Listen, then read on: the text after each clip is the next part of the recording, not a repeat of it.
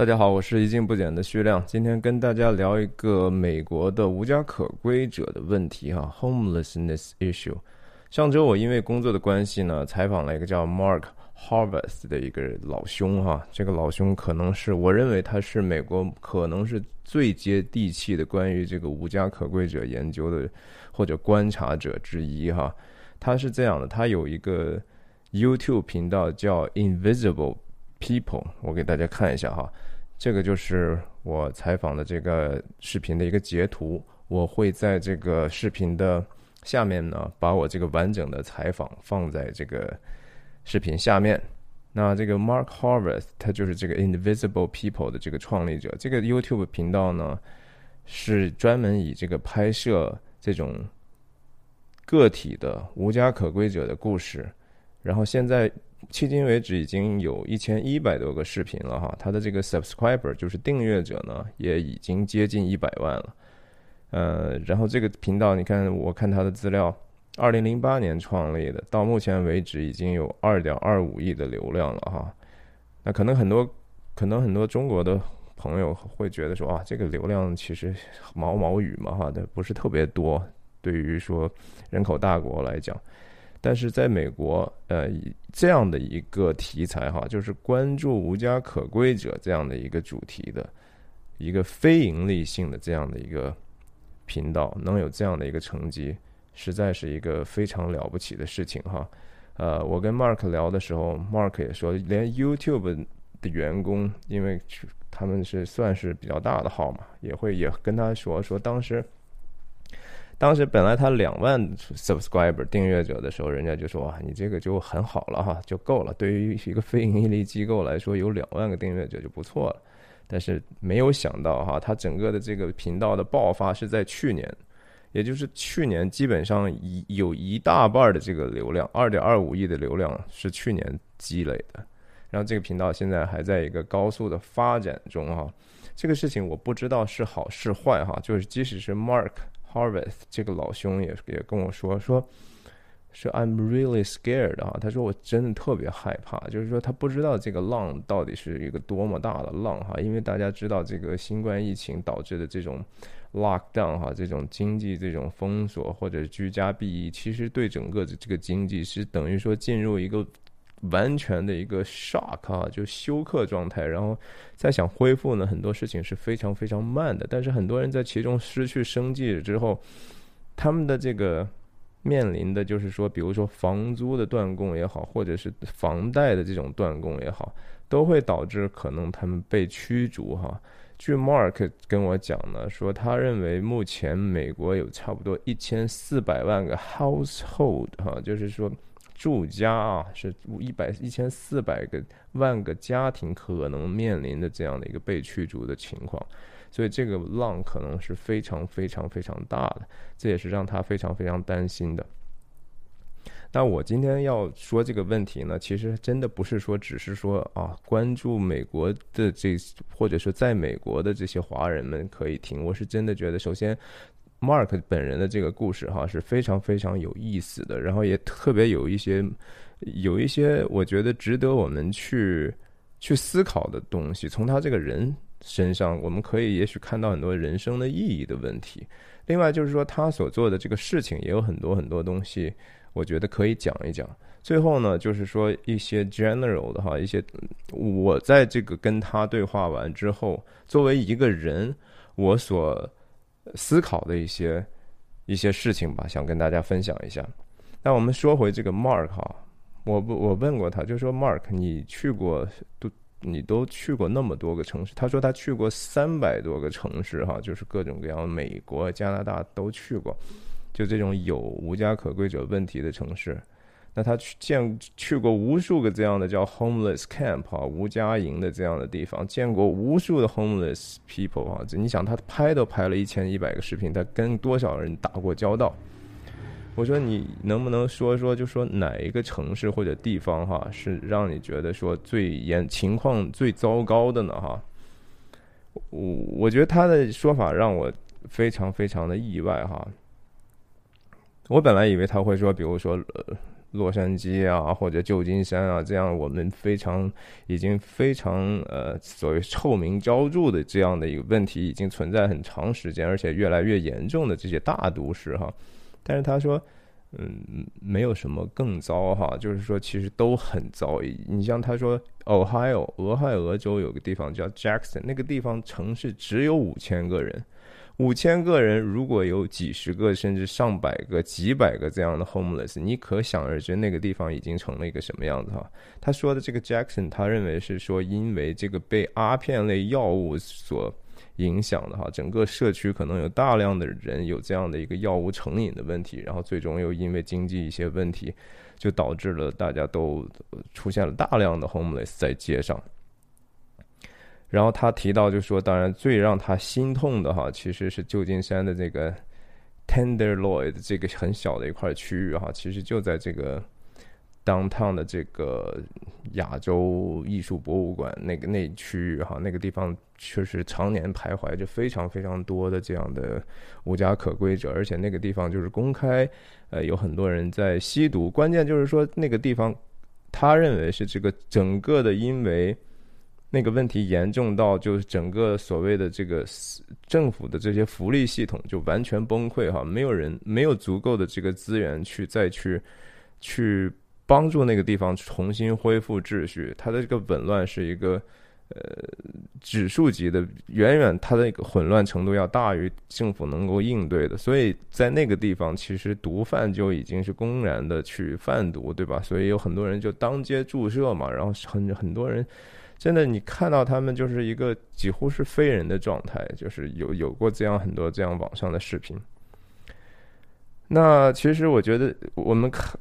我我给大家看一下哈，这个这个视频哈，这个叫 E.J 的这个这个年轻人哈，这个是八年前的一个视频，他拍的，到现在为止已经有差不多是一千三百万个浏览量哈，这是他们这个频道里头浏览量最高的一个视频。你看他这个封面，其实这个小伙子当时他是十八岁哈，但是标题写的就是是 E.J 十八岁，但是他告诉我他已经在他已经无家可归了十一年了哈，他这个故事这个视频呢是。引发了非常多的一个关注哈，我很巧的就是说刚刚好最近，呃，Mark 又重新更新了一个新的视频，还是关于 EJ 的哈，关于 EJ 的第二个视频是刚刚发的，也就八年之后发的这个视频呢，EJ 已经不再是一个无家可归者了哈，他的故事挺神奇的，他他后来就是有一天就被一个呃给他他是拿着一个牌子嘛，站在这个。公路的这种或者是交通路口的地方，一般来说，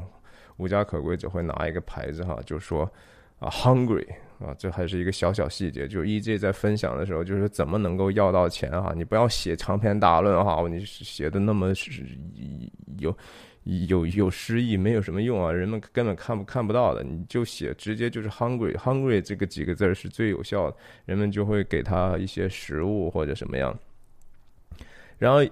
他在这个视频出被 Mark 发布之后，可能已经很多人看了。然后他有一天，他继续站在那个地方，这叫 panhandling 哈，就拿个本要钱，就叫 panhandling。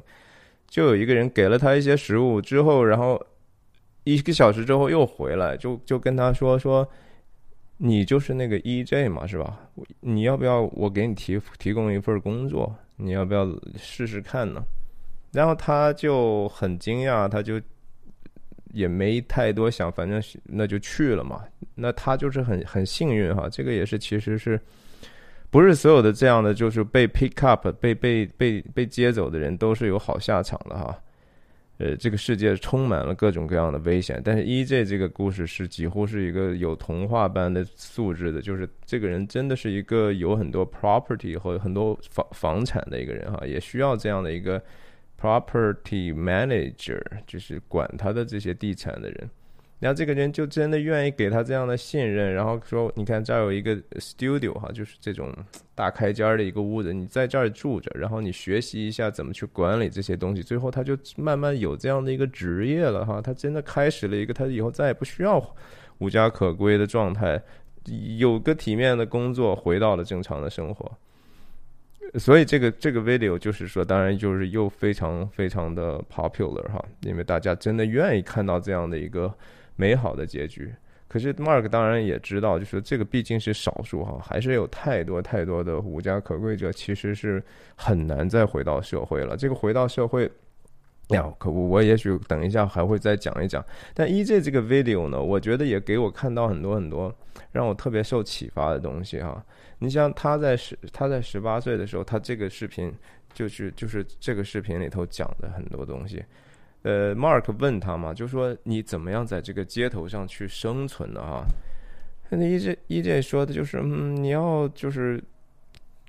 保守你自己的承诺，然后你要对人要要礼貌一些，然后你要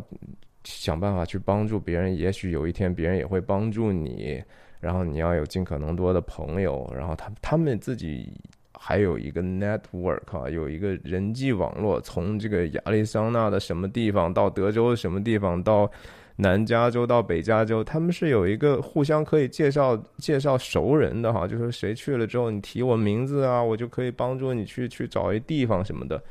其实听了半天，我真的觉得大家不觉得很熟悉吗？这不就是我们每一个人在社会上去生存的一个基本的一些常识或者哲学嘛，对吧？对于这些。无家可归者来讲，也没有什么差别哈。Mark 也说，说我去过那么多的无家可归的这种 camp，他他不认为这个地方很危险哈。就像我们这些不懂的人，我们从来也不没去过，也甚至也不想去。他说：“你你觉得那个地方危险吗？其实那个地方不比教会，不比百货商店，不比电影院和沃尔玛更危险。”我觉得他这句话说的很有意思啊。当然。了解美国人知道，就说其实也很多枪击案出现在教会啊，也很多枪击案出甚至发生在电影院。丹佛哈那次有一个城市居然发生这样的一个恐怖的事情，沃尔玛就别说了。所以我觉得他的这个这样的一个表述，真的让我觉得说反省，我是不是曾经也过于去怎么说？去在脑中可能潜意识的把这些人妖魔化了哈，让让认为这些人是可能是对我是有威胁的。我觉得说人很多时候确实是因为无知而产生的一种恐惧哈，因为你不知道你会面临什么样的危险，那我们肯定天然 assume 就是我们先假设那个危险是存在的，其次又因为我们不了解，我们觉得说这个伤害是的这个程度。可能是非常非常大的，然后再因为这种恐惧感呢，其实就容易产生很多的不必要的这种敌意哈。我觉得说从我的身上，我曾经碰到过这样的一个事情哈，我我跟大家分享一下这个故事。是事情是这样的，当时在一两年前、两年前、三年前的时候吧，在我住的这个地方呢，我们有一个门外哈，这个这个门外其实这个已经不属于我们这个 property 了。但是有一天，有一个挺年轻的，他赤裸的上身是一个蜥蜴的一个人，浑身是刺青，然后脑袋上你看到就是很多很多的伤疤哈，你都不知道是什么样的疤。然后这个人呢，他就可能看到我们附近有一些被被丢弃的一些建筑材料还是什么东西，可能那些东西还挺好的。反正就有人 dump 在那儿，他觉得他想拿走这些东西，但是他没有一个交通工具，他就开始把这个东西要想办法搬到一个地方，结果就把这些东西都搬在我们那个门外去了，你知道吗？我呢，通过家里头的这个监控的这个镜头，我看到有个人在在我外面不远的地方干这个事情，我就很不舒服，你知道吧？然后我当时我就出去。去问他，我说你这你准备在干什么？一开始我还觉得说我已经够有礼貌了吧，然后好好的说，然后他说啊，就这些东西我准备找个朋友来要给我拿走了，也没有怎么样，但是我就是觉得说你不应该在这儿哈，我我当时的念头就是你你这样影响我的这个生活质量，然后我就跟他说，我说你看你你还是最好是能够早点把这些东西搬走啊。然后我说我这个地方我是我孩子经常骑骑车子呀玩滑板的地方。其实想一想，就是说这样的说法，并不是特别的礼貌。虽然我觉得我已经语调已经非常的缓和了，当时那个年轻人也没有说什么，反正就看了看我，就说哦，他现在还过不来，然后他可能什么时候才能来。然后我我后来就再过一会儿，我看到还是没有动静哈，我心里就有点焦急，我就说你你不能在这个地方哈。他然后他就他看到我情绪的这个变化，我也觉得肯定他也感受到我的这种嫌嫌弃的这种感觉啊，他的语气也开始不是那么耐烦了，他就他就跟我说我我有我我和你一样有权利在这个地方。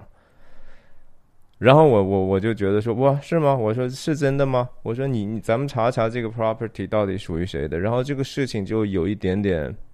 escalate 往上哈，就是说这个情绪就不是特别友善了。我甚至我当时都觉得也也觉得差不多是一个 fight or flight 的一个状态了哈，就是要么打要么跑的状态了。我我甚至都已经准备好去接招了。那我太太这个时候就是后来在在在在。就是等于说劝了我一下，说你先停，你先别说了，你先回来吧。然后我就很很焦虑的哈，就回去了。回去之后我还有事儿，然后我就又出门去了。然后我太我就很担心哈，我说这个人就在我们家不远处的地方，他会不会到有一些更更更有敌意的一些行为呢？哎，结果我我后来打电话给我太太，我太太说啊，我后来你走了之后，她说她看那个监控录像啊，那个年轻人非常的愤怒了，大概有十几分钟，就是嘴里头自言自语的，非常的生气，在里在在外面走来走去的，就是你你可能也有一些诅咒啊或者咒骂的这种这种样子。那我太太就看着他。慢慢的，这个可能十几分钟之后冷静下来，他就坐在一个地方。那我太太就拿了一些水和食物给他，然后其实就是呃，这个举动哈，真的是打开了一个新的一种，对我们来讲是完全全新的一种看见哈。我们不知道，就说其实真的多多少少提醒我们，他们也是。他们是是和我们一样的是人呢，他们其实最关心的还是那个你要去平等和尊重的对待他的这一个这一个情绪哈，你不能，我觉得说，我确实后来想了想，我觉得说当时我说的那些话是非常非常不好的。那我听我太太讲过之后，就说这个人其实也真的没什么办法，他就是在等等他的朋友来接我回来之后，我我又出去跟他又聊了一下。啊，我就甚至我说上午跟你说的这些话是是有一点点 rude 哈，然后啊我们就说开了，就和和朋友一样，就直接，然后他他还关心我呢，他还说，哎，我这儿有一些这个，也他也不是从哪儿搞来的一些这个手帕哈，这这这一种就是这种酒店那种可能擦手的这种那种毛巾啊，其实。还挺厚，他说你你拿一袋子走吧，他好几袋子这种东西，我也许是偷的，我不知道。我说哦，这个真的不用。他说哎，我拿的这个总是有一点，总是有好处的，你擦个什么东西的啥的。呃，我们就就就在那一刻就觉得说，嗯，实际上我们还是可以互相和睦一些的。然后他过了一会儿，他的朋友也真的来了，他就按按照他自己所说的把这些东西拿走了。所以这个事情其实对我。影响蛮大的哈，我觉得说，我太太当时所做的那样的一个举动是对的。呃，虽然我我我我，如果以后我还是建议她等我回来之后再去做这样的事情哈，因为我觉得还是稍微有一点点冒险。但是她所做的事情却，真的是和圣经上有一段就是保罗讲的关于爱的那一段哈，叫爱爱是恒久忍耐又有恩慈。爱是不自不自夸，不嫉妒，不张狂，不做害羞的事，不求自己的益处，不轻易发怒，不计算人的恶，不喜欢不义，只喜欢真理。凡事相信，凡事包容，凡事盼望，凡事忍耐。爱是永不止息。哈，这是关于所谓的大家喜欢说这叫爱的箴言。哈，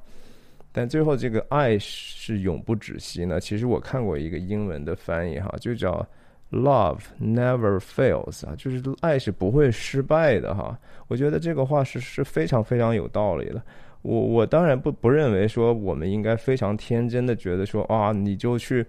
嗯，敞开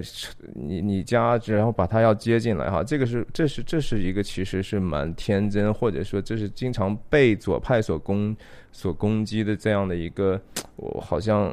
不是，或者就是说左派把这样的一个理念去去武器化的这样的一个角度哈，我我我确实不是不认为说我们应该天真到那样的一个程度，我觉得那个也也不未必能真正的帮助到他们，呃。而且，Mark 也说，就在这些无家可归的人里头，也确实是有相当多的这个 mental challenge 的一些人哈，就是他的精神确实是有精神问题。呃，这个肯定是他们的这个比例要比在普通的人群里头要高很多啊。在这样里头，你说发生的这个偷盗、偷盗也好，甚至性暴力也好，各种各样其他的暴力也好，肯定还是要比普通人要高一些。但是他是不是高到什么样的一个程度？我在跟他在聊天的过程中，我也提到，我说你看媒体都说了，说你看洛杉矶的这个无家可归者这么多，然后街上这么脏，环境越来越差了，所以很多人就宁愿搬走了。是其实他们搬走就是为了躲躲开这样的问题，比如说他们搬到德州什么的。我说完这个的时候，哈，Mark Harris。非常非常的，我能看到他很克制，但是他的情绪在逐渐去 build up 起来，他他有一个有一个 passion 在里头，因为他觉得我说的这些是 untrue 的哈，这些东西不完全是真的，甚至说完全不是真的，在他看来，就是说无家可归这个事情呢，是被媒体多多少少有一些妖魔化了，然后媒体把把很多其他的一些原因呢，其实归罪到这样的一个呃无家可归者造成的。而而在他看来，当然这个事情，他他的这个看法，我我未必觉得完全能够同意哈，但是大部分我是同意，就是它是一个非常非常系统的一个现象，它是一个症状，而不是那个真正的病状的原因哈，就是这个原因是一个非常非常复杂的事情，我觉得大家也可以有兴趣的话，呃，去可以看一下我这个视频底下我会附上那个完整的采访的链接。这个是一个英文的采访，大家可能看到，其实我英文其实非常的差，但是我我就是很愿意去了解这样的事情，所以我用我自己非常呃 gram gram grammatically ill 的哈，这个语语语病纰漏非常多的这样的一个 Chinglish 跟他在对话，但是沟通起来，其实我倒觉得说，并没有说想象中那么难。呃，所以我就最后想想分享的是一个关于慈善的这种态度哈。我觉得，呃，大家知道前一段时间，当然很大的一个新闻就是说，比尔盖茨和这个 Melinda 盖茨啊，他他的这个太太宣布他们离婚的这个消息啊，当时大家就震惊了，因为大家总是觉得说比尔盖茨是个大慈善家哈，他他他做的事情。可是了不起，他你像他的这个盖茨基金会，嗯，在这个无论是在这个第三世界的这个健康的问题上也好，呃，一些一些这种追求贫富的这种更平均也好，甚至保护妇女的这种呃使命上，确实是做了很多的事情，也非常非常的呃资源丰富哈，他们这个基金可能的那个非常庞大。嗯，但是确实是我们最近又看到新的消息哈，微软的这个董事会等于说都都准准备要把这个 Bill Gates 等于说要拿下去，因为他和自己的可能手下吧有曾经有有不正常的一些关系。那 Melinda 就是盖茨的这个前太太哈，前妻吧，这算是。呃，其实后来媒体也报道，他早在这个二零，好像是二零一八年的时候，还是一九年的时候，反正在几年前的时候就已经开始在这个离婚的这个诉讼律师已经布局好了哈。就是说这个事情今天今年才出现，并不代表这个问题刚刚出现，而是这是已经是盘算好，大家因为这个资源涉及的太大太多。那这个东西特别的危险，所以可能大家都有一些博弈的工作需要去布局。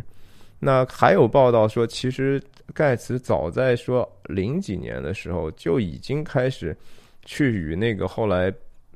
很可能大概率是被自杀的那个超级皮条客哈，Jeffrey Epstein 是有经常的来往的，而且他是经常深夜不归的哈。呃，我那天还跟别人聊起来，我说：“你说为什么一定 Melinda 要跟 Bill Gates 离婚哈？”我相信就是说，除了这个感情上的事情之外哈，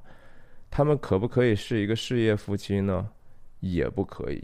能不能是政治夫妻呢？也不可以。为什么呢？因为 Bill Gates 所做的这个事情，这个基金会是以你是以他的以至少两个名字中有一个是这个人命名的哈。然后这个基金会的使命和他这个创始人的行为，当发生背离的时候哈，这个基金会就必须得把它除名，否则的话，他这种非盈利机构的这种形象。很快就可以轰然，可以一夜之间轰然倒塌，然后可以一夜之间所有的 donor 就是捐赠者哈就不再信任，明年可能到时候就没有任何人去给你钱，这是有可能的，因为这就是非盈利机构的这样的一个基本的存在的价值哈。你想，你你这个盖茨基金会是以保护这个妇女权益，甚至说保护这个。少女或者幼幼女不要被这个性侵的，这是他的这个 mission statement 里头，就是使命的这个呃宣言里头去，他是写出来的东西。人们很大很大程度上支持他，也是因为你这样的 cause 哈，就是你你你你所追逐的这样的一个价值。所以 Bill Gates 的这个就是一个很很典型的，其实人的故事，就是我们。人都倾向于把其他人偶像化，总是觉得是我们是可以有圣人去 look up to 的哈，就是去去啊，你看这是我们的榜样啊。但是没有人是可以真正靠得住的哈，没有任何人在这个世界上。这个这个其实大家不觉得，其实现在 Elon Musk 已经有一点点也被过度偶像化的一个，不不是说这已经是个事实了哈。我我就是说大家。我们从个人个体层面，当然说你投机，你跟着他投机，那是毫也无可指摘。可是我们应该意识到这样的一个问题，就是说，当这个人他的 power 已经大到这种程度，随便说一句话，那个。Bitcoin 哈，那个比特币那个啊，一会儿说啊这个东西我们不想用了，我们以后就不用了；一会儿说啊这个我们也要接接受，我们又可以用了；一会儿就说啊这个东西太费电了；一会儿说这个东西啊和其他的什么关系有关系。所以他一句他的个人的一个 opinion 哈，他的一个个人的见解一个观点，可以这样的去操控一个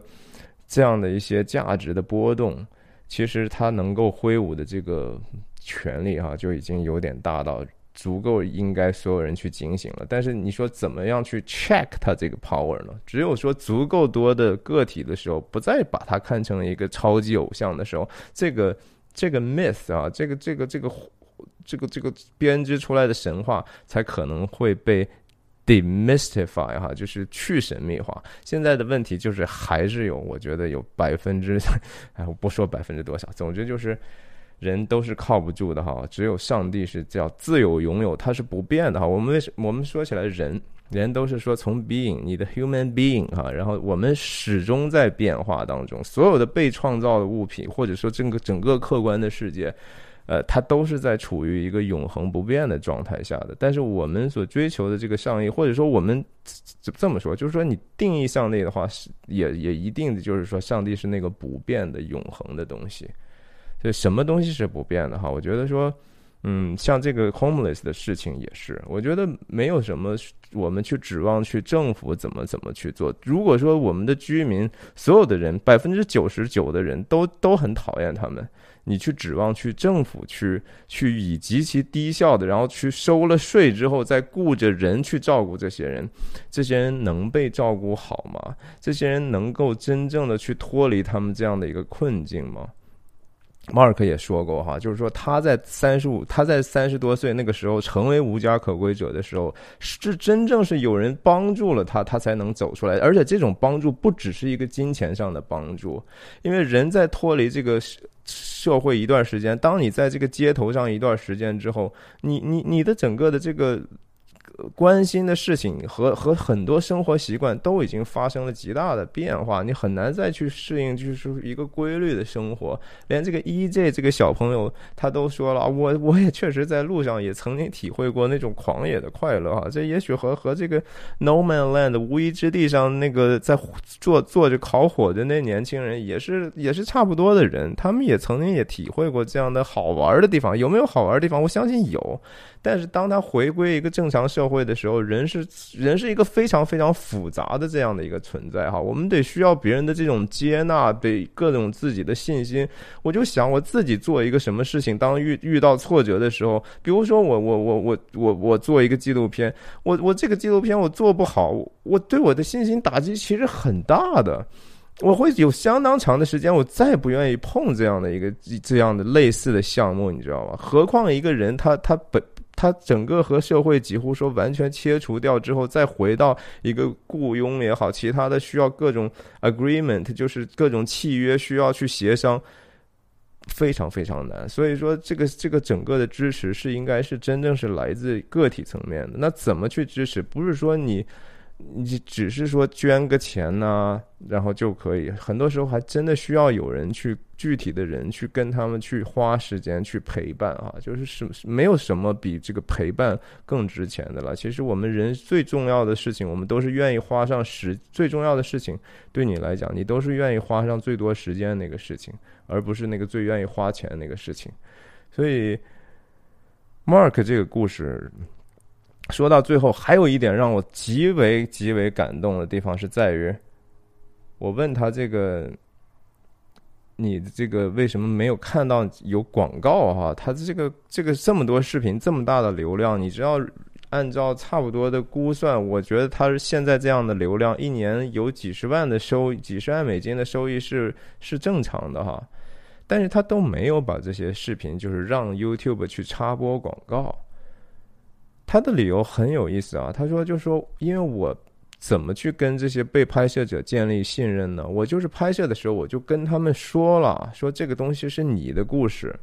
什么时候如果你觉得说不是在不不觉得很舒服了哈，你你你说，请你把这个从你的频道上拿下来，我就拿下来哈。”因为有这些人有可能会回归到正常生活嘛，对吧？这有一个非常非常多的一个敏感的思考在他的后面，而且他觉得说这个东西，总之就是说这个东西不属于他。我说，那你其实当然这个钱可以不给你，然后可以给了给了你们这个非盈利机构，然后用这些钱去给他们去，比如说建造可负担的房屋啊什么的，这不是也是一一笔不错的收入吗？啊，一方面就是说他说这个。他们这个 YouTube 有一个链接哈，叫 Patreon 这么样一个去去让人去去去捐助的这样的一个平台，现在已经有有更多的钱是从那儿去去流进来了。另一方面，还是因为他觉得说这个事情不是很清晰哈，在这个到底这个 video 是属于谁的，然后不应该去榨取他们的这样的一个悲惨的一个状态，他有很多这方面思考，所以他干脆就说我就完全要不用这个 monetization。